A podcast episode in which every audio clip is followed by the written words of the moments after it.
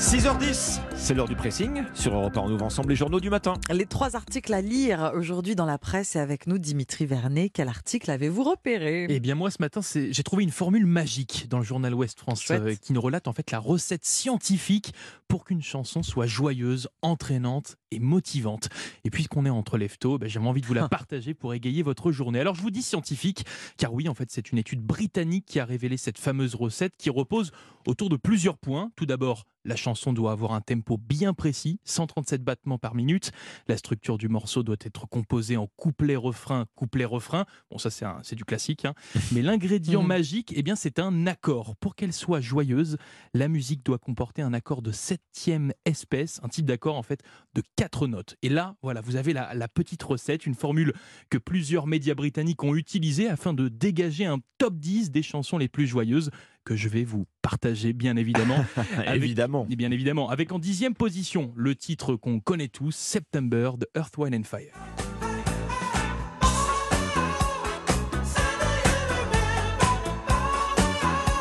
Et vous voyez, ça marche, Ombline Alexandre, je vois, Ah bah oui. je vois un sourire déjà. Immédiatement. Alors on continue Cinquième position, Uptown Girl de Billy Joel.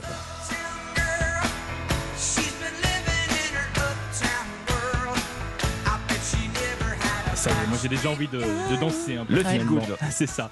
Bon, et là je suppose que vous vous demandez quel est Quel le est le titre troisième? Non, le premier. Le premier? Bah oui, directement le premier. Eh bien, je vous laisse écouter.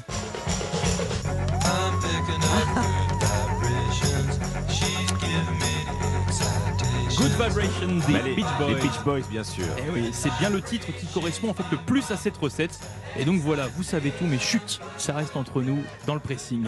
Les chansons les plus joyeuses selon la science, un article qui booste notre morale, à retrouver dans West France ce matin. 137 pulsations par minute. Exactement. avez- ça va très vite. Hein. Oui, Parce que vite. là, Là, là, là, sur là, tous on les est- titres, On n'est pas à 137 là, si on s'en rapproche le plus. On en s'en rapproche le Un peu plus. plus. Là, vous disiez qu'il y en avait 10, c'est ça? Il y en a 10. Donc on peut se faire une sacrée playlist Eh en oui, fait. une sacrée playlist de Pour le 10. réveil. Bon, vous nous livrerez la totale, le top 10. Tout à l'heure Tout à l'heure. D'accord. Exactement. Votre sélection, Ombline, ce matin Alors, je vous reparle de la semaine de 4 jours testée en Angleterre. N'y voyez en aucun cas un message envoyé euh, au septième étage de ce bâtiment? Non, non. C'est le quotidien Libération qui revient ce matin sur cette expérimentation lancée en juin dernier au sein de 61 entreprises. Une étude donc menée par des chercheurs de Cambridge, d'Oxford et de Boston aux États-Unis. Alors à l'origine, ce constat, des bâtiments de la City à moitié vides, une vie de bureau qui n'a jamais vraiment repris son rythme depuis la pandémie chez nos amis euh, anglais. 3000 Britanniques euh, donc se sont prêtés au jeu. Pas de travail le vendredi ou un autre jour de la semaine selon les besoins de l'entreprise. L'objectif final est d'atteindre une moyenne de 32 heures euh, par semaine sans baisse de salaire, évidemment, et sans baisse de productivité. Ah oui. Le Mm. concept, écrit Libération, se résume à une formule 100, 80, 100. Les employés reçoivent 100% de leur salaire pour 80% de présence en assurant 100% de leurs tâches. Ouais. On ne travaille pas moins, on travaille mieux. Le leitmotiv étant l'efficacité, un travail plus efficace grâce à des travailleurs heureux. Du côté du moral, l'étude note que 39% euh, d'entre eux euh, seraient moins stressés et le taux de burn-out s'est réduit à 71, c'est réduit de 71%. De 71%. Oui. Ce qui est énorme. Alors que font-ils euh, ce jour de plus? Que font-ils leur jour off, ces Anglais? Eh bien, des tâches administratives, des corvées, les courses, le ménage, les rendez-vous médicaux afin de profiter d'un week-end entier. Et donc, après six mois d'expérimentation sur les 61 entreprises, 56 prolongent l'expérience. 18 d'entre elles affirment même que le changement sera définitif. La semaine de 4 jours est adoptée. Le Japon, l'Islande, l'Irlande, les États-Unis seraient également en train de réfléchir à la question. La semaine de 4 jours testée et avec succès apparemment en Angleterre, c'est à lire dans Libération. C'est comme les chansons, ça fait du bien au moral. C'est ça. Laisse plus de temps pour boire du thé. Exactement. Oui, aussi, si on Exactement. est, si on est chez nos amis d'outre-Manche. C'est à vous, Alexandre. Ombline, Dimitri, je vais vous demander un petit peu d'honnêteté ce matin. Non pas que vous n'en ayez pas les autres jours, mais avez- avez-vous déjà posé un lapin? Oui, oui, ça m'est déjà arrivé. Bon, avez-vous déjà posé Ah un là. lapin à votre médecin? Ah non, non c'est trop Euh, difficile ah, à obtenir. ah, ah, ah, le Je, rendez-vous. non, je ne dirais rien. comment, Bon, Dimitri bon, No eh bien, comment. le Parisien s'intéresse ce matin à ces patients qui zappent intentionnellement ou non hein, leur rendez-vous au cabinet médical, mais dans tous les cas sans prévenir, parce que c'est Ah bien oui, ça le problème. Oui. Doctolib a étudié ce phénomène de près et dévoile ce matin des chiffres. Premier constat, plus de 4% des rendez-vous chez un praticien ne sont pas honorés. 4%, c'est 4%, oui. ah oui, c'est loin d'être marginal Mmh. quand Oui, même dans sûr. l'emploi du temps d'un d'un médecin. Qui sont les blouses blanches les plus confrontées au lapin de la salle d'attente?